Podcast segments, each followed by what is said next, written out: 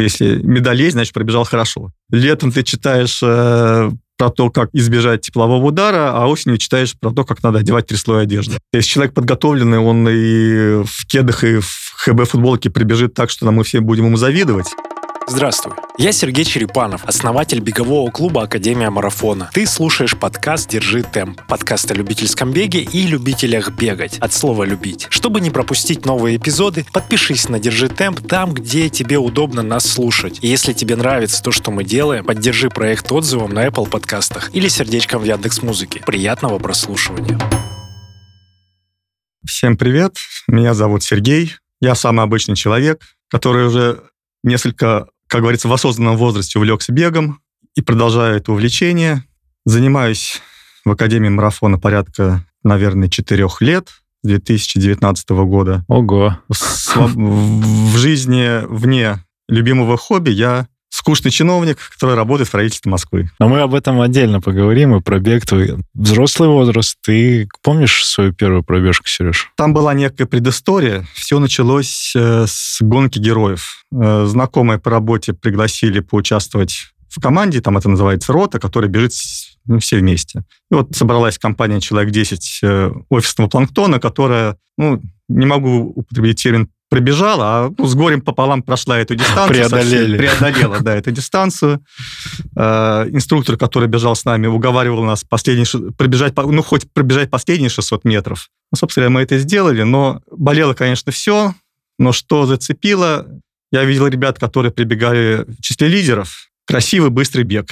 И подумал, что, наверное, в этом что-то есть. Начал вспоминать, вспомнил каких-то, что часто видел бегунов на набережной, когда там бывал. Вот, и решил, думаю, ну, а что же не попробовать-то снова неким образом вернуться к, активному, к активной физической нагрузке. И в определенный день просто одел кроссовки и пошел в Битцевский парк, ага. и побежал. Кайф. А ты, ну вот видя и попадая на эту гонку героев, ты какой год был для понимания? Тот же 19 Да, это было май-июнь 2019 года. Там месяц у меня ушло на осознание того, что, может быть, стоит побегать, и где-то там в середине лета 2019 года я... Ну, хорошо, ты побежал. Встань и беги.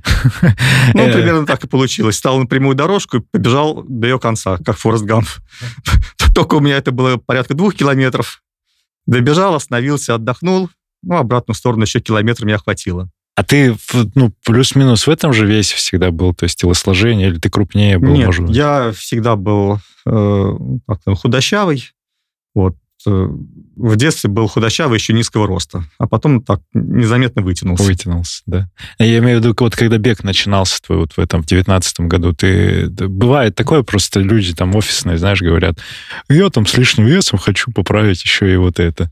Нет, плюс-минус э, был тот же вес, что и сейчас. Угу. Э, ну, я просто всегда как-то, за исключением, может быть, там, трех-четырех лет до увлечения бегом, всегда каким-то спортом занимался. Так, может быть, не так активно, но что-то делал. А что было у тебя еще из такого? У меня был теннис, э, ну, здесь небольшое отступление. Некоторое время, там, порядка шести лет я жил за границей, и там была возможность, собственно говоря, надо было чем-то себя занять в свободное время от работы.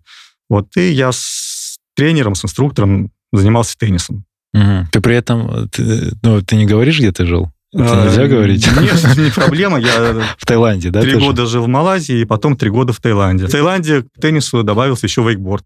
Вау! Вот. А потом вернулся в Москву, как-то рутина затянула, и никакого спорта особо в жизни не было.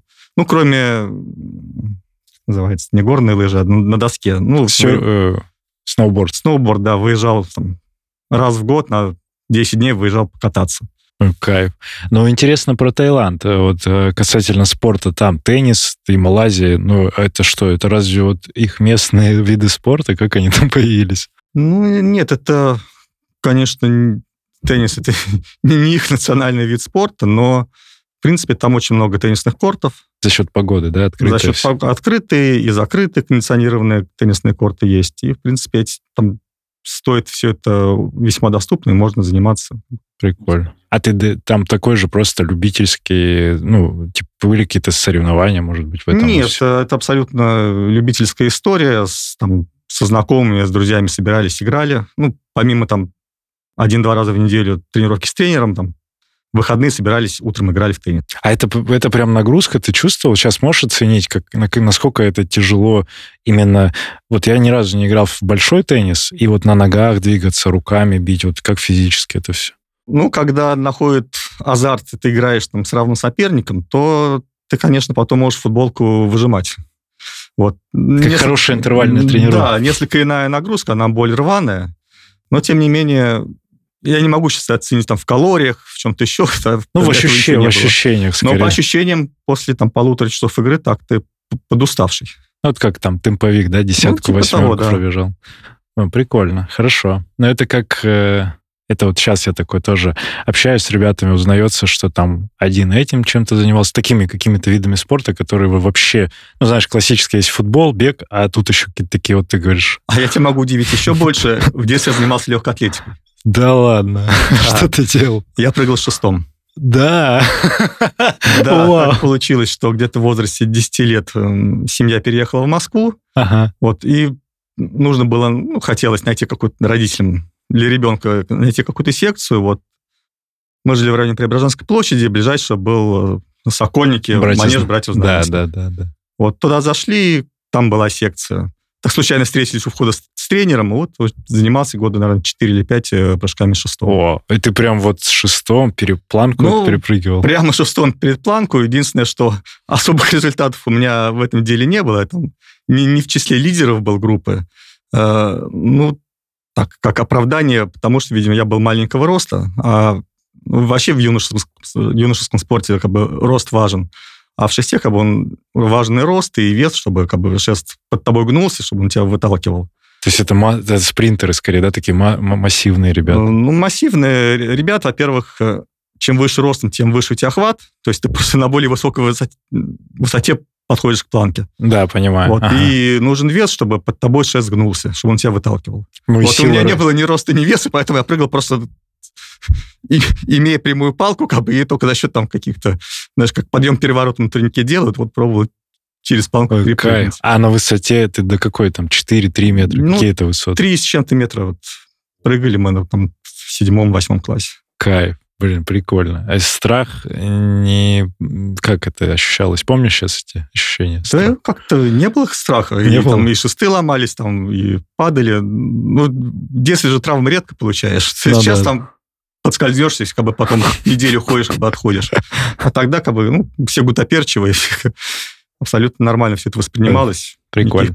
А тут, наверное, еще сыграла тема родителей и их э, вот это воспоминание Сергея Бубка, наверное, вот эта история из советского прошлого там. Ну, нет, не думаю. Нет, не Просто было такого. Была задача ребенка Просто случай, какой, какой-то вид спорта, да, чтобы он э, после школы как бы не болтался во дворе.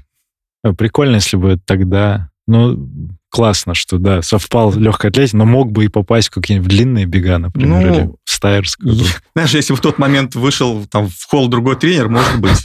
А так э, мы, на самом деле, почти в нашем понимании, как бы мы не бегали. То есть мы делали километровую разминку до тренировки, ну и после тренировки там круг-два в манеже, там, потрусить, пробежаться. То есть как бы бег был... Это было не наше.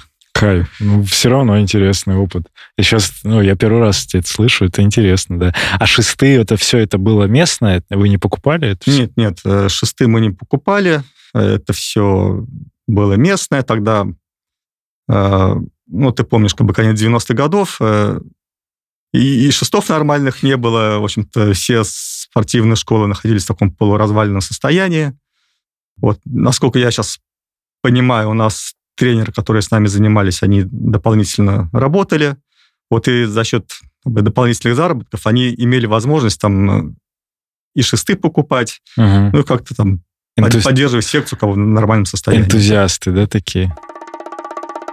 Благодарю за то, что слушаешь сейчас этот эпизод. Напомню, что «Держи темп» — это подкаст клуба любителей бега Академия Марафона. И ты можешь нас не только слушать, но и присоединиться к нашим тренировкам, в том числе дистанционно. В сообществе ярких и уникальных людей под присмотром профессиональных тренеров ты прокачаешь свои беговые навыки и достигнешь желаемых целей в беге. А еще когда-нибудь сам станешь героем подкаста, если захочешь. Ссылка на сайт Академии в описании выпуска. Запишись на пробное занятие и приходи знакомиться. Осознанная пробежка. Ты говоришь, хочу вот красиво. А как? Ну, подожди, вот э, увидел ты этих ребят, которые быстро бегут по полю, там, в полях же это обычно. И как ты говоришь, хочу так же или что? А, не то, что хочу так же, а подумал, что, видимо, что-то в этом есть. Что ребята там круто там в три раза быстрее нас прибежали, э, и прибежали на финиш как бы с красивой техникой бега. Ну, красивую технику бега видно и как бы человек, который бегом не занимается прибежали, там по, по канату залезли на такую там высоту, все это выглядело очень красиво, как бы, и хотелось, ну, вот, наверное, как-то так хотелось бы когда-нибудь попробовать. Хорошо, а ты как тогда искал вот в тот момент, что ты делал? Как ты в академию попал? Ну, когда начал бегать как, как любой любопытный человек, что-то начал копаться в интернете. Вот. Э, ну и в интернете я заметил э, сайт Академии Марафона, какие-то ролики были в Инстаграме или где-то еще. Заприметил, поскольку была как бы, интересная подача материала, как бы оно все читалось как бы легко и приятно. Вот. Но решающим, наверное, шагом стала рекомендация Александры Калистратовой, некого известного всем э, да, врача, известной всем клинике. Да. А ты пошел... О, как ты в клинику? Ты попал в клинику до академии? Я попал в клинику до академии. Э, опять же, из бесед там с друзьями, которые сказали, что надо бегать по пульсу. А чтобы бегать по пульсу, нужно понимать какие-то там зоны, о чем я тогда не особо-то в чем я не особо-то разбирался. И вот в интернете я нашел клинику, э, побывал у, на приеме Александра, и вот, по-моему, после второго тестирования или после первого, на первом тестировании, я точно не помню сейчас, она порекомендовала, ну, по моей просьбе порекомендовала некого Сергея Черепанова. А мы тогда, ну да, мы же с Мишей дружили, и вот тогда ну, я, наверное, большее количество раз там после их э, брата э, тестирование этих проходило не в клинике, и как раз, э, да, мы общались. Прикольно. Саша, если ты слышишь, или Миша, вам благодарность за, за эти рекомендации. Так, и ты вот как раз к нам присоединился через... Да, такой... мы с тобой созвонились, и там через пару дней со мной связалась девушка, которая тогда выполняла функцию за, медиатора, за, Зара. Зара. Вот, и да, в один прекрасный день пришел на Искру. Кайф. И вот уже с нами, блин, ты уже... Уже 4 года. Ты уже ветеран труда, получается. Ну и что, как тебя, как, вообще процесс и что, что, тебе, что тебе? Ну, Разные. Ты же разные моменты застал как раз Ну, процесс он просто увлек. И, наверное, из каких-то вот просто из занятий спортом это перешло в некий образ жизни, когда ты знаешь, что у тебя там одна или две тренировки в неделю, тебе надо поехать на стадион, есть какие-то свои там э, задания от тренера, кросики, которые тебе нужно побегать будет в свободное время. Вот, и во многом жизнь планируется, исходя как бы из этих вот э, аспектов. Mm, прикольно. А при этом до, ну, получается, до академии, вообще до вот этих более погруженных занятий, ты в забегах нигде ничего не участвовал же? Никогда вот ты узнал и начал стартовать. Сейчас ты что ты финишировал вообще за, за все это время? Десятки бегал, половинки? Ну, я бегал десятки, бегал половинки, бегал... Э, ну, мне нравится бегать десятки, половинки. К трейлам у меня весьма такое избирательное, осторожное отношение, поскольку в моем понимании э, месиво грязи в течение трех часов — это не трейл. А вот трейл — это когда ты по красивому, бежишь по красивому месту, может быть, со сложным рельефом, э, но там должно быть сухо. То есть это все равно должен быть либо, либо бег, либо там, ходьба в гору, ну, которая в определенный момент прекращается, ты снова бежишь. Поэтому у меня набор трейлов как бы такой небольшой, но достаточно показательный. У меня был GRUT, который как бы, ну, считается таким эталоном не горного трейла, наверное, в России. У меня был Алтай, как пример горного трейла, и у меня была Каппадокия, наверное, как пример просто очень красивого трейла. Да, да. Ты, ты реально же все зацепил такие места. Ну, разнообразие. Вот груд, как вот то самое болотистое и много всего. Э, но я был в сухое лето, и там э, вот таких бродов, как сейчас э, публикуют страшилки там в запрещенных сетях, как бы этого не было. Но при этом у тебя Алтай, ты с нами на Алтае, вот, прошу заметить, Сережа такой я, явный фанат не только Академии, но и поездок на Алтай. Он с нами э, единственный, Леша еще Володин, и я, которые три года ездим на Алтай, и э, ты был на, во всех трех годах, и в этом году ты как раз пробежал и финишировал. Как тебе вообще формат Алтая, может быть, вкратце, да, про это? Что это для тебя? Отпуск? Да, для меня это в первую очередь э, отпуск, э, возможность в отпуске полностью перезагрузиться, отвлечься от э, рабочих мыслей, побыть в компании людей, с которыми ты вот в обычной жизни в течение года, ну, общаешься на уровне «привет-пока», пообщаться с ними, полюбоваться природой, побывать в тех местах, в которых, как бы, ну, кроме как в беговом трипе, ты, ну, наверное, никогда не побываешь. Если только ты там ну, не велосипедист, который готов ехать э, тоже по Алтаю кататься, или не любитель ходить по горам с рюкзаком. Ага. Эм, при этом э, ты для меня, как знаешь, как э, лакмусовая бумажка в том плане, что я калибруюсь относительно вот эмоций, когда ты говоришь, о, мне вот это понравилось. И ты в прошлом году ты давал свои такие весомые комментарии, что да это не Алтай. Или в этом году у нас даже мемы там появились. Вот Алтай же разный, ты же понял за это время? Алтай, да, разный. Так, наверное, со стороны по фоточкам не скажешь, что он разный, вроде как он одинаковый. А вот э, поездка в этом году и в прошлом, она ну, абсолютно кардинально разные вещи.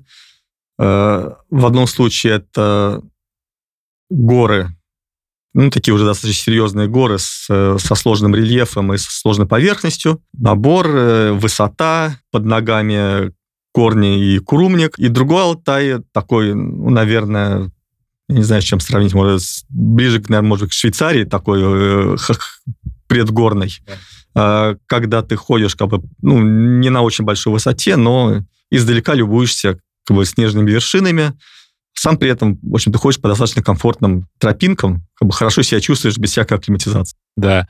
Ну, я вот сейчас тоже все первый год, второй, третий год перебираю, и реально у нас каждый год по факту они разные. Вот, э, то есть первый год, наверное, самый был миксом таким. Первый был, видимо, год тоже проб, ну, ошибок-то не было, видимо, был год понять, как бы, что мы хотим, где мы можем бегать.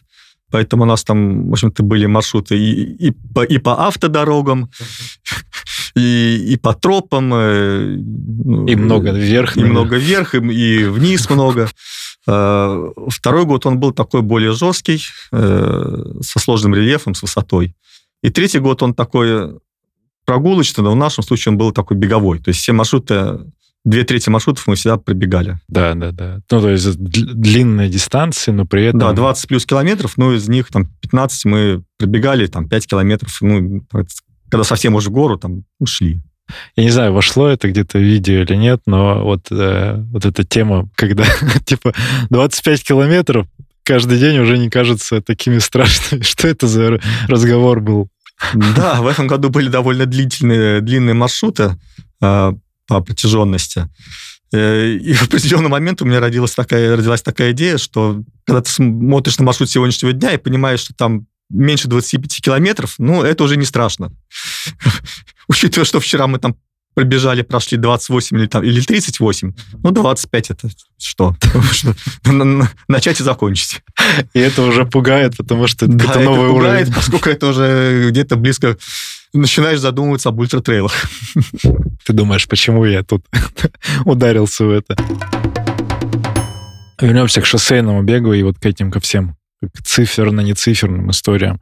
Ты в итоге сейчас э, к чему прибежал в десятках, в половинках? Ты около 40 минут ночной сбег? За сколько у тебя Да, получилось? за 41 минуту я сбегал ночной забег. Э, полумарафон час 35. Московский полумарафон в августе, да. Ну, я как-то у меня был период таких неудач на стартах, видимо, с повышенными ожиданиями от себя.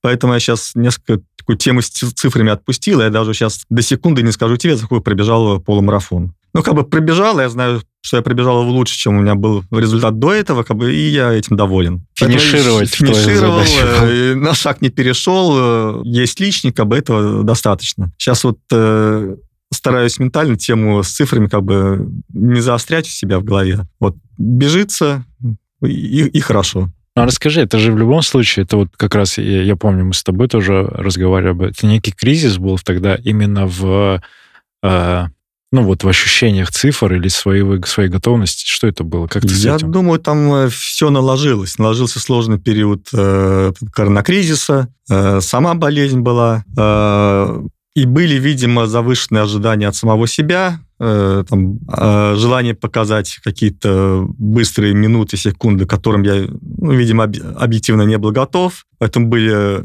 быстрые первая половина дистанции, потом либо догребал там из последних сил, либо просто сходил. Вот, ошибка вроде бы новичка, да, но при этом ты с этим столкнулся. Ошибка новичка и ошибка человека, который хочет э, как бы, Побыстрее. сильно улучшить как бы, свой результат. Угу. Здесь в любом случае важно... Ну, ты сейчас понял, что типа, начни помедленнее, закончи побыстрее, наверное, когда ты пришел на практике к этой стратегии. Ну, интересно, хорошо. А есть э, сейчас какая-то цель именно с бегом-то вот по шоссе? Ты что-то хочешь пробежать, может быть? Э, или а, что с марафоном, кстати? Я для себя решил, что марафон будет после часа 30 на половинке. Потому что если по состоянию на сейчас, по своей физической форме, марафон будет где-то 3.20, 3.25, я так думаю. Ну, это очень долго, я устану бежать. Поэтому, когда будет полтора часа на половинке, там, выходить на марафон на там, 3.10, 3.15, как бы это, мне кажется, Чуть-чуть более побыстрее. разумно. Чуть-чуть побыстрее. Да-да-да. Так, хорошо. А тогда сейчас цель, э, получается, ну, все равно не про цифры, но прийти вот к этим результатам? Ну да, думаю, что полутора часам на полумарафоне я приду, там, если не в этом году, то в следующем. До записи ты сказал вот про этот, про трейл «Белая невеста». Да? Нет, не белая это. Не Опять вот к разговору о том, что к выбору трейлов подхожу очень как бы так э, скрупулезно. Это будет в августе у меня трейл, который организует Running Heroes Russia. Э, да, как они позиционируют эту гонку, единственный трейл э, за полярным кругом. Это в Мурманской области. Э, участников из Мурманска будут на кораблях доставлять на остров, и там будет забег по этому острову. Для меня это как побег из Алькатраса звучит, вот что-то такое. Ну, ну, видимо, так оно все и позиционируется. Да, ну, ну, выглядит круто, но при этом это, это же Мурманск, это же север, это какой-то короткие березки, это как что-то на Алтае вот похоже, наверное, рельеф. Ну, без гор, но вот такие ну, зелень. Там, э, да, дистанция 33 километра, и там, по разным данным, там по треку порядка 500 метров набора, там, по описаниям организаторов 700 метров. Ну, то есть, как бы не горный трейл, ну, как бы с подъемчиками. Угу. Но при этом я говорю, что о том, вот это зелень, трава. Там, я думаю, там, да, это лес. будет не лес, это будет вот... Э, Карликовый лес. Карликовая травка и камни. Да, да, да. Ну, интересно, я хочу это посмотреть. Привозите, пожалуйста, контент какой-нибудь, потому что вы там группой ребят из Осокина как раз едут, да? А Сережа Пономарев, который как раз всех сбаламутил. Да, который, собственно, принес весть об этой гонке. Да, он и не едет. Он, к сожалению, не едет. Да, прикольно. Как раз Миша долгий делает вот эту историю, что у него... Я не знаю феномен. Вот ты можешь мне объяснить? Ты участвовал в Груте, ты сейчас вот в эту историю вписался. Ты можешь объяснить мне феномен э, Running Heroes, вот этой всей истории, когда у них слоты раскупаются и там в очереди стоят? То есть он создал вот этот прецедент за последние года. Ну нет, не смогу описать феномен, поскольку не сталкивался с другими организаторами. Может быть, у него там качество организации намного лучше. Может быть, просто... А вот этот груд с Алтаем можешь сравнить с точки зрения организации?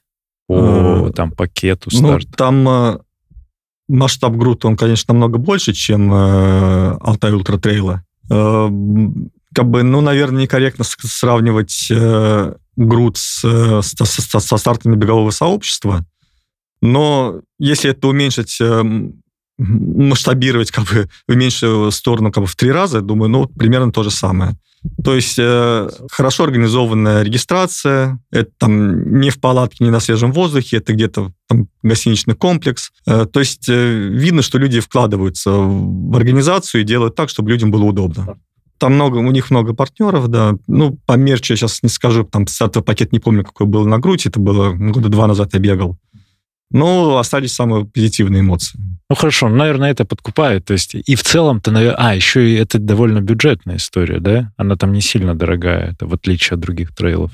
Опять же, не могу сказать, сколько другие трейлы стоят. Ну вот Алтай, ты помнишь, сколько слот был? Алтай, да, был дороже. Дороже. Был Но дороже. в связи с логистикой... Полтора-два, наверное, дороже. Да, да, да. Логистика, там, камерность этого сообщества.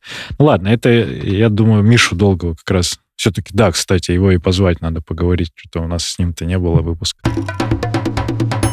Расскажи вкратце про Каппадокию, когда ты там был тоже. Это тоже с трейлом относится. И что за формат гонки там был? Да, в Каппадокии я был, если не ошибаюсь, в конце 21 года. Как раз э, э, сняли все ограничения, ну, более-менее стало легко с точки зрения ограничений на въезд э, в страну. Это был ноябрь, конец сезона. Э, я думал, чтобы такое прибежать, интересное. Вот. Но поскольку к марафону я как бы тогда не был э, расположен, вот как-то случайно, нет, не случайно, кто-то мне сказал из академиков, что есть такой крутой трейл, и хотелось бы туда как-нибудь попасть. А это была Наташа Карташова, вот, и дома залез в интернет, посмотрел, да, красиво, да, по срокам подходит, почему бы и нет. Ну и купил слот, потом там э, довольно непростая логистика, то есть нужно лететь в Стамбул, оттуда местными авиалиниями добираться до некого городка, сейчас не помню название, оттуда организаторы встречают на автобусах, еще там час или полтора везут до Каппадокии непосредственно. Каппадокия — это же место, я там не был, но это место, где вот шары вот эти красивые да, взлетают. Да, да, это место, где летают на воздушных шарах. Там пустыня, не пустыня, а вот такие, ну, такие песочные горы. Да, там барханы, горы, Бархан, что-то да, да. такое вот. И вот по ним, по, вот там внизу все это происходит или где? Трассы и, и по ущельям проходят, да. и на эти вот э, горы тоже забегаешь. Там было 38 километров и набор ну, около тысячи. То есть такой лайт-вариант, как бы... То есть не сказать, что это прям горный-горный трейл, как бы в нашем понимании, там, или Бруса, или там Алтая. Но то есть та дистанция, которая преодолевается без палок, как бы, и, в общем большую часть пути ты все равно бежишь, а не Беговая идешь. история. Да, беговая. Я тоже помню, когда ты про это говорил, я присматривался и такой, да, интересно. Меня всегда вот сейчас всегда говорю. Сейчас вот смущает вся эта логистика, я прям такой, ты столько денег еще надо на билеты, на время. Да, потому что прилети в аэропорт Стамбул, оттуда доберись до города, потом из города до другого аэропорта долети там, туда-обратно, как бы обратно в Стамбул. То есть там, ну, это прилично получается с финансовой точки зрения, но оно того стоит. Это очень красиво. А вы, ты, ты, ты один летал туда? Да, я туда полетел один. И там жил, там как-то, как это по времени у тебя заняло? Ты там просто еще время было, чтобы пожить, почилить? День до и день после побыл в Стамбуле, а непосредственно в Каппадокии. Мы прилетели вечером, утром я сходил, получил стартовый пакет, утром забег, вернулся в гостиницу, и вечером нас забрали на автобусе, отвезли в аэропорт. То есть э, в Каппадокии пробыл сутки. Рекомендации, да? Рекомендуешь в целом, если да. кто-то соберется? Это очень красивая история. Очень красивая. Там может быть только один недостаток. Там э, довольно э, скудный выбор дистанций. То есть самая маленькая это 38 километров, следующая идет уже 64. То есть если Это две, две все? И третья там сотка с плюсом. То есть если было что-то такое там 45-50, может быть, я бы подумал об этом и там на эту осень. Но 64 для меня, я считаю, сейчас перебор, а 38 уже было. Ага. Но при этом 38, получается, это же, ну, это почти ну, шоссейный марафон по времени. Ты даже дольше. А, да? Это дольше, учитывая как бы набор высоты, Сколько да? ты бежал? Часов пять? По-моему, пять с половиной часов, да. А на Алтае ты не помнишь, сколько самое долгое именно на ногах? Вот, наверное, вот ту, которую день третий, когда до дачи бежали? 38 да, километров. 38 километров. Ну, там же было еще там, с паузами на перекус на и так далее, да. Ну, вот, тоже ну, там, ну, там подольше получилось. Там подольше. Часов 7, наверное, это. 6-7 часов. Ну, прикольно. Но это просто тоже как калибровка вот этого опыта, сколько ты можешь физически... Ну, с точки зрения, да, нахождения на ногах в активном состоянии, это вот такой испытанец. Интересный опыт, да. Тяжеленько про, про семью. При этом жена, двое детей, жена периодически тоже имеет отношение к Академии марафона, да. и дети тоже. Расскажи, как, как вообще удается это все совмещать? Ты два пацана? Парни, У меня, да, два пацана. Которые тоже спортом занимаются. Которые занимаются тэквондо. Да. И уже могут там, э, могут дать сдачу. Да, уже сейчас будут сдавать на красный пояс. Красный пояс. И там скоро уже до черного, да? Ну, еще года полтора-два, наверное. Блин, кайф. А сколько им лет? 11-12. 11-12. Прикольно. А супруга бегает сейчас? Супруга, да, разделяет мое хобби. Я ей очень благодарен за это. И она тоже в меру возможности побегивает. А я вот тогда не понял этот момент. В апреле она была с ребятами, она присоединялась к тренировкам же в Кисловодске, когда В апреле мы планировали всей семьей поехать в Кисловодск. э, жить отдельно и присоединяться к тренировкам Академии марафона. Но в последний момент э, мне по работе отменили отпуск, вот, но, а сдавать билеты уже не хотелось, поэтому она полетела туда с детьми. Одна, и спасибо Академии марафона имела возможность присоединяться к тренировкам. Да, круто, что вы все равно каким-то образом реально уже вовлекли семью почти полностью. Мне приятно, Сереж, я благодарю, что так, так, так увлекаешься. Как, э, ну, помимо прочего, там э, сыновья, они спрашивают, интересуются твоими успехами, может быть, им самим интересно что-то побегать как-то, участвовать? Ну, такого, знаешь, особо живого интереса там нету с той точки зрения, что они каждый день не спрашивают, как там прошла тренировка, как там прошли интервалы, выдержал ли ты на каком пульсе бегал. Но они всегда знают, отслеживают, когда у нас там забеги, спрашивают, как пробежал. Ну, с их точки зрения, как бы, если медаль есть, значит, пробежал хорошо. Ну, в последнее время я с ними склонен согласиться.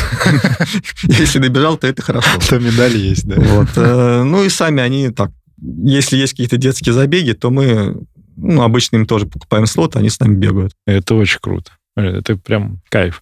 А как у тебя график выстроен? Вот при этом, ну, имея там жена, двое детей, ты обычно как тренируешься, как вписываешь? Еще у тебя же работа, у тебя причем график-то рабочий с 9 до 7, у меня, до 17? Нет, рабочее время у меня с 8 до 5. Э, стараюсь в 5 часов уходить, не всегда получается, но в большинстве случаев там в 5-5-15 я могу... Ты вечером тренируешься да. основном? Ну, тренировки стадионные, да, вечером. Кроссы летом я стараюсь бегать утром. Mm. До работы? Да, в 5 встал, пол шестого выбежал, пол седьмого вернулся, в 7 вышел на работу. Люди способны. Ну, летом мне получается вставать. Когда на улице светло, я спокойно встаю и могу выбежать. Зимой нет. Зимой бегать по утрам я не могу, да и по вечерам становится все сложнее заставить себя собраться и вот эту темень пойти там в парк или в лес бегать. Я восхищаюсь по-прежнему этими людьми, которые умудряются вообще совмещать работу и в утреннее время какие-нибудь пробежки делать. Это просто ну, я понимаю, как это, но я каждый раз говорю, что респект вам вообще, горжусь этим, потому что у меня, у меня только бег, и вокруг этого все, а у вас еще и семья, работа, и я про такой, вау. Ты что про работу можем говорить? Ну, чуть-чуть можем поговорить, да. Не думаю, что это особо интересно. Не, ну человек в правительстве Москвы, это всегда хороший знак. Да, я работаю в правительстве Москвы. Ну, у меня такая работа, она сугубо бюрократическая, бумажная. Мы работаем э, с законопроектами, их разрабатываем, готовим, э, вот, организуем там их сопровождение с точки зрения того, чтобы их приняли. То есть непосредственное отношение к бордюрам, самокатам э, и реновации я не имею. Все, вопросов нет. Хорошо, при этом, ну, ты, у тебя какие-то там ребята, помню, ты мне рассказывал, что у тебя команда, какая-то, ты там какую-то руководящую должность, да? Ну, у меня, да, довольно достаточно руководящая должность. Э, а ты учился на это? Это что? Это ну, государственное управление? Нет, я по образованию юрист. Вот, собственно говоря, у меня юридическая стезя, она сейчас и имеет место быть. А у тебя только вот практика, связанная с правительственными всякими делами, да? Да, у меня так получилось, что в разных местах работал, но всегда это было связано с госслужбой. Есть какая-то тема в правительстве со спортом поддерживается внутри история именно среди коллег, там как-то, может быть, тобой вдохновляются, или у вас есть какие-то группы, команды, там клубы, что-то такое? Как это устроено? Слушай, ну, то, как таковых э, ну, я знаю, что, допустим, есть какой-то спортивный клуб беговой э, у Департамента информационных технологий, Дит. У ага. Дита. По крайней мере, я видел этих ребят на забегах в футболках Дита. А, то есть а, они еще и мерч да, вот у нас это... Я работаю э, непосредственно в аппарате мэра, это как бы не развито. Но у меня довольно много знакомых, как бы, которые работают не в правительстве Москвы, а там на федеральном уровне, в министерствах, э, которые вот тоже примерно к моему возрасту пришли примерно к, к таким же хобби. И сейчас э, многие как бы увлекаются бегом, какими-то другими э, активностями. Ну вот э, могу сказать, что, там, не называя фамилии, что вот из там, руководящих чиновников, там, из депутаты, там, чиновники уровня замминистра, ну, довольно многие бег, практикуют бег и делают их ну, довольно регулярно, и некоторые на ну, довольно хорошем уровне. Ну, пусть еще и больше этих людей там становится, чтобы там интегрировали какие-то стадионы, дорожки, беговые проекты. Ну, собственно, некоторые из них э, на подкасте и были. Да, и да. Кузнецов, и Ревенко. Да, да, да. И, э, ну, в принципе, да, они там какие-то моменты, они по делу говорили тоже. И респект этим ребятам, они довольно быстрые ребята. Да. Пусть таких больше будет в том плане, чтобы они вот на этих должностях вдохновляли и сотрудников тоже. И ну, на самом деле для меня это удивительно, поскольку я понимаю степень загруженности этих людей, там можно там, по-разному относиться к их деятельности, там, к эффективности, там, к результатам, но то, что они там с утра до ночи заняты, это реально так, и в своем таком жестком графике они находят время для бега, а судя по результатам этого времени находят они немало. Ну, 10, это... 8-10 часов в неделю, как Да, минимум. это как бы вызывает уважение. Да, вот э, согласен с тобой, что надо, надо найти эти минутки. Ладно, э, ну, ты, если что, э, корпоративный какой-то беговой клуб, ты знаешь, куда обратиться. Если что, контакты дал, да. Контакты дал. Э, правительство Москвы, привет. Давай знаешь про что? Про контент, потребляемый около беговой, около беговой или вообще, как у тебя вообще с этим делом? Я знаю, что ты сам говорил, что ты не особо слушаешь подкаст, ну, в связи там, с, с временем там, или с чем-то еще. А, я не особо чувствую, слушаю подкасты, действительно, а, поскольку это не совсем мой формат. Мне больше нравится интервью на бумаге, где я могу пробежать глазами статью и выцепить глазом как бы, ну, то, что мне интересно чтобы выцепить то, что интересно в подкасте, это надо его ну, в большинстве случаев прослушать полностью, если нет только вот этой вот расшифровки, как называется, ну, тайм-коды. Тайм тайм-коды, да. да. Они есть как бы ну, далеко не всегда.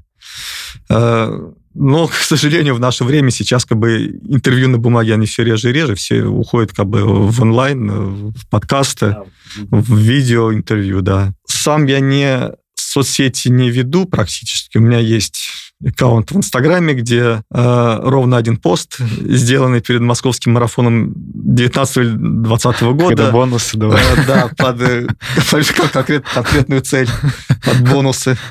Вот. Но сам я периодически, ну, достаточно, даже что регулярно просматриваю Инстаграм, как бы там уже просто в выдаче выдает в основном только беговой как бы, контент. Э, ну, последнее время я, наверное, им немного присытился, поскольку смотришь как бы странички разных людей и понимаешь, что 99 процентов контента это примерно все про одно и то же. Циклический Летом ты читаешь э, про то, как избежать теплового удара, а осенью читаешь про то, как надо одевать три слоя одежды.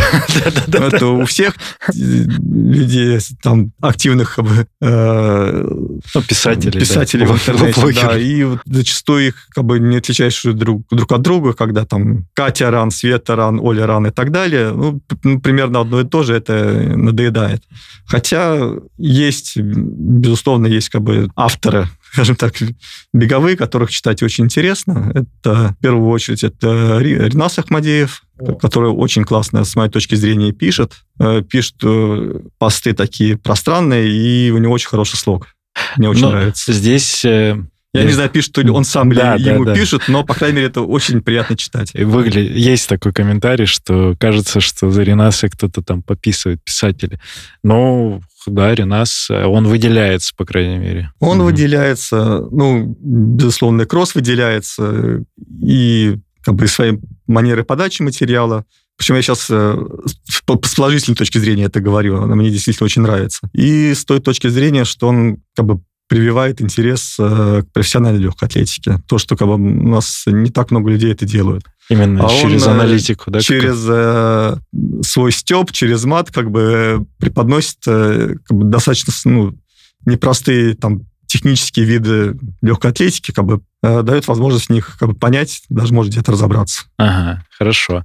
Ну а касательно вот все-таки аудио-видео формата, где не, не в соцсетях, ну вот в Ютубе в том же что-то какое-то есть у тебя? Что смотрят чиновники, слушают? Э, я смотрю из бегового и кросса, и смотрю канал «Нелегкая атлетика». О, Саша Валежагин, ага. Да, как бы он в последнее время стал намного более, мне кажется, профессионально делать э, свои блоги. А что он сейчас интервью. он делает интервью по-прежнему или обзоры Он делает я, как бы Репортаж. блоги, да, репортажи про какие-то события, и интервью у него тоже довольно много выходит. Какое-то время у него был как бы вне эфира, а сейчас как бы снова довольно активно э, как бы себя позиционирует. Прикольно. Ну хорошо, ладно. Я тебе рекомендую наш подкаст послушать. Может быть, соберешься. Как... Я слушал несколько выпусков, как бы смотрел даже его видео-версию как бы со сторожем. А, Тоже Саша. как бы один из людей, которых читать интересно. Ага. Саша, респект. Каждый раз э, вспоминаю добрым словом тоже. Э, вот, с Осокинами про Дорогу путь жизни в Испании. Путь камина, да-да-да. Про путь камина послушай. Думаю, что тебя там вдохновит. Это прям такое, ну, это мой гештальт маленький. Есть у тебя вопросы к Сергею Черепанову? Хотя мы с тобой довольно близко общаемся каждый, каждый июнь, но все-таки... Ну, я знаю, что есть такая традиционная рубрика «Задай вопрос». Да-да-да. А, возможно, его задавали, поскольку я не слушал. Давай, давай. А, можешь назвать три самых удачных и три самых неудачных подкаста. Неудачные не буду называть, потому что их слышно. Знаешь, говорят, когда э, короткий выпуск получается, тогда мне неинтересно. И вот бывает, что попадают в настроение, что случается короткий выпуск до, ну, там, меньше 40 минут, например, и кажется, что это мне было неинтересно. Ну, как со стороны я такой слышу комментарий. На самом деле тоже под настроение. Э, удачные, ну, это, наверное, те, которые мне нравятся. Что, особенно, если, смотри, по цифрам удачные. Не, по цифрам э, можно посмотреть в интернете. Ну, кстати, нет, она не, не открытая, эта статистика, это надо отдельно запрашивать у нас, если кто-то хочет рекламу разместить, пожалуйста. А касательно моих эмоций, ну, надо подумать. Мне нравятся все подкасты с Викой, это просто потому, что мне нравится с ней общаться. У нас с Викой есть три подкаста уже. То есть это самый первый, потом спустя два года, и вот один перед Новым годом мы делали с Викой Спарканской. Вот. А с Сашей Сторожем мне нравится, потому что тоже уже как некая ретроспектива, уже а, два выпуска мы с ним делали. У меня тоже с ним подкаст понравился, один из немногих, из немногих которых я смотрел. Понравилось то, что там как-то обсудили его со всех сторон его жизни. И как спортсмена, и как тренера, и как предпринимателя, и как лоботряса по, по жизни. Очень-очень интересный подкаст был. Ну, потому что, наверное, мы как-то лично еще знакомые и близки по, по образу, наверное, в каком-то смысле. Вот. А что еще? Руслан. Помнишь Руслан Шакин, который бежит э, через планету, там, он, он сейчас до Владивостока, не знаешь такую историю? Человек, ну, парень из России, который там из Японии начал, и вот сейчас спустя сколько-то лет заканчивает во Владивостоке кругосветку на ногах с коляской там по 40-50 километров в день бежит. Вот с ним было любопытно вот понять его мотивацию, но тоже не до конца понял. Выпусков на самом деле много много. Вот наш с тобой будет 180 плюс выпуск уже по количеству эпизодов, и я такой, ну, в целом каждый, каждый крут, и, и крут каждый с академиками, потому что, во-первых, я узнаю каждого человека немножко, и, во-вторых, э, ну, ребята узнают, и в этом еще миссия продолжается по-прежнему, хоть уже и сколько мы там делаем, четвертый год это все. Ну, вот многие ребята из Академии говорят, что им э, подкасты с академиками интереснее и лучше заходит, заходит чем подкаст там с селебами некими. Да, и при этом, знаешь, мы же, ну так, ну получается, мы сделали так, что еще и наш, наша вся аудитория, благодарю вас за то, что вы еще слушаете с академиками. Ну, довольно, довольно большое количество прослушиваний у них тоже набирается, и мы там, помнишь, на Алтае обсуждали статистику, какие были выпуски прослушиваемые. На тот момент там с Кристиной Масимовой был выпуск, он довольно популярный, там, хотя это не Селеба, не Целеба, Целеба, Селеба, Селеба, не Селеба. А с Димой Тарасовым вспомнил. Вот сейчас Дима Тарасов у меня тоже в топе, вот один из последних выпусков с ну, ним. мне кажется, у него довольно много выходит интервью и подкастов с ним, и что его сложно спросить о чем-то, о чем он еще не говорил сложно, но при этом мне, мне всегда приятно. Мы как вот встречаемся, когда даже вот на, ста, на финишах или на стартах, когда финиширую, есть там пять минуточек, мы перебросимся, пока он стоит, что там делает. Я какой-то в диалог всегда попадает. Ну, то есть Дима довольно открытый человек, вроде такой тоже уже некий статус, но при этом довольно свободно общается. Ну вот, в общем, все подкасты нравятся. Те, выбирай которые... на вкус. Да, да. Те, Если которые... подкасты хороши, выбирай себе на вкус. Да, да, да. Ну, воз... ну, если тебе послушать, говорю, вот там, например, Дима Тарасов, э, читая Сокиных, чита. Ну, с Викой послушай. Я слушал подкаст э, с Димой Тарасовым, какой-то старый-старый, где вот вы были еще не в этой студии, а на каких-то высоких стульях, что вот, такое. Ого, ты когда стал... Старый, ну, а это знаешь... 4, наверное. Ему, да, это... да, это знаешь какое? Это мы делали как раз таки про... Это нельзя говорить публично, но уже, по-моему, срок давности истек, но мы делали спецпроект там вот в формате... Я еще записывал подкасты, когда я еще малых так записывал. Это 18-й год был, 19-й. Ну, вот я, наверное, в 19 году вот его посмотрел. И вот мы там делали, да, с Димой у нас был диалог, там еще разные ребята, девчата, это было интересно. Но она по приватной ссылке, это никого нет. Мы там студенческий спорт обсуждали и корпоративный, и вообще развитие московского марафона. Да, прикольно. Ну вот, получается, мы с Димой Тарасовым еще тогда записывали подкаст. Но никто его не увидит. Бе-бе-бе. Про здоровье давай вкратце еще расскажи, как вообще травмы, не травмы бывают, не бывают, как с ними справляешься, как восстанавливаешься, про это все. Вот фу фу особо серьезных травм не было, таких вот мышечных сухожилий как бы не повреждал, слава богу, пока. Была дурацкая травма со сломанным пальцем на ноге, который не вписался в угол комнаты и шел босиком, куда-то спешил к телефону, что ли, не помню. Вот, ну, ногой ударился об стену, как бы, э, сломал палец, там недели три не бегал. Uh-huh. Вот, э, а в остальном, слава богу, все нормально проходит, ну, в том числе благодаря и ОФП, и ОФП и академическому, и э, там стараюсь последние полтора года раз в неделю в зал ходить. Да. Особенно зимой. То есть летом не всегда получается, летом как-то больше возможности побыть и на свежем воздухе, что-то поделать. А зимой, да, в зал хожу, стараюсь там, ну, нельзя назвать, что я там качаюсь или там что-то закачиваю, но какой-то ОФП делаю, там, с какими-то штангами приседаю, там, какие-то разножки делаю. Раз в две недели, опять же, в зимнее время, там, в осенний, весенний период попадаю на массаж к нашему самому старому партнеру Академии с точки зрения массажа к Надежде. К Наде, ты к ней ходишь, да? Нет, а, она, она, она, она приезжает. Она а, приезжает. На всю и, семью. И, и на всю семью, на весь вечер как бы уделяет нам всем внимание. Я помню, да, она периодически там спрашивает, как дела, там, у, у тебя тоже. Я такой, о, о. И мне приятно, что вы продолжаете взаимодействовать. Ты такой, да, моногамный в этом, в этом плане.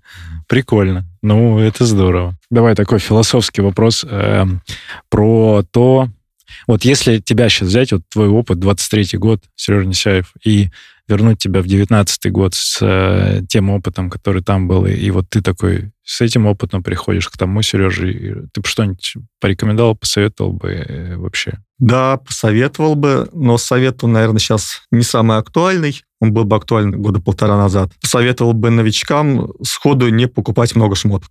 Нет, новичкам ладно, а себе? Тоже? Себе? Шмот. Нет, а ты знаешь, э, да, себе бы посоветовал не покупать много шмоток, поскольку человек проходит вот этап эволюции. Сначала он покупает там в спортмастере, потом идет какие-то более там, брендовые... Спортмарафон, потом какие-то брендовые магазины, а потом думают над чем-то эксклюзивным заказать, из- из-за границы. Вот, поэтому... А что у тебя такое было из похожего? Почему ты с этим столкнулся? Слушай, а до сих пор лежат, э, ну, не куча, но довольно много там футболок, шортов, э, купленных в спортмастере в первые там полгода э, занятия с бегом, вот, которые, я понимаю, сейчас уже, наверное, не одену. Ну, Потому или что... одену там на, на даче походить. Ну, то есть такого качества на тот момент, да? И... Ну, как, да, да, да ну, а хорошо, а какая мысль тогда, что вот с экипировкой инвестировать сразу в экипировку, если ты понимаешь, что это твое, твой вид спорта, и тебе это нравится, то инвестировать в хорошую экипировку сразу? Нет, мне кажется, на первые полгода там три футболки, если мы там, про это говорим, вполне будет достаточно. Ну, а, ну, а почему ты этот спортмастер не носишь и не носил? Или носил? А, носил, э, но потом все равно хочется э, покупать вещи, как бы бренды называем или нет? Да как хочешь, ну какого? Ну, как сначала ты покупаешь э, DMX и считаешь, как бы, что это кру- круто, как бы и топово. Потом ты идешь в магазин, видишь, как бы, что есть шмотки Nike и New Balance, и тебе кажется, что это уже, уже лучше того, что у тебя есть. И тебе хочется купить это. А потом там какое-то время проходит, и ты смотришь там что есть еще там District Vision, э, Running Rabbit, еще что-то такое вот. И хочется уже а почему бы не заказать такую вещь? Мгм. Тоже не посмотреть, не попробовать. Но у меня, знаешь, вот э, с, вот с такими вещами, с какими-то, ну, около эксклюзивными, у меня вот с трейлами, когда мы погрузились более так глубоко в эту историю, я понял, что именно в трейловой экипировке важны хорошие материалы, которые будут легкими, которые будут обеспечивать вот эту всю защиту, если говорить там про курточки и штанцы, и, например, про жилет беговой, да, вот я бегал с китайским жилетом, ничего плохого, то есть первый год я на Алтае пробегал с, с этим Ау- Ауайн, вот этот бренд, а потом открыл для себя вот соломоновские эти все штуки, и такой, вау, небо Ну, и земля. Понятно, если человек подготовленный, он и в кедах, и в ХБ-футболке прибежит так, что мы все будем ему завидовать. Но всегда же хочется что-то как бы иметь хорошие, красивые, технологичные вещи. Вот, а ну, к этому все равно проходишь, доходишь через какие-то этапы таких вот покупок более простых вещей. Но это не только же с вещами связано, это и, там, и с телефонами, и с компьютерами, там, и с машинами, ну, с чем угодно. Ну, ладно, давай тезис такой просто оставим. Может быть, э, ты не согласен или кто-то из слушателей о том, что э, если это ваша тема в плане бега там или хобби, вы понимаете, ну, инвестируйте туда в какую-то, в качественную вещь, которую вы будете долго носить, и с ней ничего не случится. Наверное, так. Наверное, так, да? И можно сразу там и какой-то интересный бренд, который, ну, не знаю сейчас, насколько доступно это все в плане за границ, там, доставок и прочего, но вот. А ты в силу вот этой нашей корпоративной программы в основном в New Balance бегаешь или у тебя есть какие-то еще сейчас предпочтения по... По кроссовкам мне нравится Сокони. То есть это я в них начал бегать еще в- во время корпоративной программы с New Balance. Вот, а, они просто больше заходят, может быть, там по, по колодке больше нравится. И у меня их было пара 4 или 5 уже, наверное. Только одна была откровенно неудачная. Ну, с той точки зрения, что она просто быстро порвалась. Вот, А что за модели? Ты именно для скоростных каких-то работ говоришь? Э, то, что покупал для скоростных, как бы эндорфин, э, спид, они у меня все мне зашли. В принципе, все, все они до сих пор находятся, как бы, даже те, которые прошли там больше тысячи, там, 200 километров, они находятся, как бы, ну, в вполне нормальном состоянии. В них еще вполне можно бегать. И да, ну, я иногда это и делаю. Э, С New Balance у меня сложнее как-то история заходила. У меня первые кроссовки были э, 890-е, но не та модель, которая была вот популярна в Академии, и все в них ходили. А вот следующая, такие, знаешь, может, помнишь, не помнишь, такой бо- болотного цвета были, ну, наверное, не Но, вспомнишь. при, но у них подошва уже другая была. Да, у них была, видимо, другая подошва, я в них побегал. FuSell вот это. Вот, но как-то вот именно как беговые они не зашли, но я в них до сих пор по городу хожу. Э, Из New Balance мне очень нравятся трейловые кроссовки, э, которые New Balance Mo. Мо- в- в- вот это море, которое. Море наш, да. Море, я- они на мягкой подошве, как бы очень комфортные, удобные. Вот зимой бегать как бы самое то. Ну и в горах. Вот у меня И тоже, горах тоже, любимая модель. Это вторая или третья пара, которую я ну, на Алтае, в горы я их беру, потому что они такие довольно универсальные, где-то цепляются, где-то мягкие и прям заходят. Ну, кайф, ладно. А, не было интереса что-то еще помимо сока не попробовать там. Ну, у меня хороший опыт э, с найками, с кроссовками. Э, должен сказать, что вот у меня было, по-моему, две или три пары найки, и все они дожили там до полутора тысяч километров. И по моим ощущениям, они с- с- в целом сохранили свои качества. И вот э, были у меня, была модель Invincible, то есть такие очень мягкие кроссовки, типа 1080 New Balance, на- намного мягче. Я их уже какое-то время отложил, поскольку они там тысячу километров прибежал, прибежал я уже в них, но потом снова к ним вернулся и, в общем-то, пробегал еще почти сезон, там в них было ну, больше полутора тысяч километров, когда уже решил, что, наверное, уже хватит. Надо переходить на что-то другое. Да, уже хочется обновить что-то. Да. Ну, А кайф. так мне очень нравится пробовать разные бренды, разные модели. У меня были и Мизуна, остались, в принципе, приятные впечатления, но это было в самом начале как, увлечение бегом. Надо будет попробовать снова что-то из этого бренда Ты- здесь ты посмотреть. как раз полигамен, у тебя много, Да, много, да. много выбора. Интересно. Ну, пробовать, да, интересно. И если что-то находится, вот как у тебя с, там с эндорфинами, например, вот фиксироваться на этом и в целом ну, добивать, смотреть, что с ними будет. Прикольно. Полумарафон в Питере бежишь? Полумарафон в Питере бегу. Все, я тебе тогда желаю там пробежать э, в кайф, в удовольствие. Цифры будут, но будет здорово. Не будет, ну тоже... Будет удовольствие. Будет удовольствие и медалька. В любом случае, чтобы медальку получил. Главное добежать до медальки. Вот. А когда этот выйдет подкаст, ну, может быть, уже Сереж пробежит. Э, вот я ставлю, что все хорошо было и будет дальше. Спасибо. Э, тебе спасибо, наконец-то зашел. беседу. Очень рад. Э, Сергей Черепанов, Академия Марафона. Услышимся на пробежке. Пока-пока. Благодарю, что дослушал выпуск до конца. Если тебе понравился эпизод, напиши об этом в нашем телеграм-канале. Оставь комментарий на ютубе или отзыв в Apple подкастах. Это важно, потому что каждая оценка и комментарий помогают услышать подкаст большему количеству людей. А благодаря обратной связи от слушателей мы можем делать «Держи темп» еще лучше и интереснее. Спасибо, что ты с нами. Услышимся на пробежке.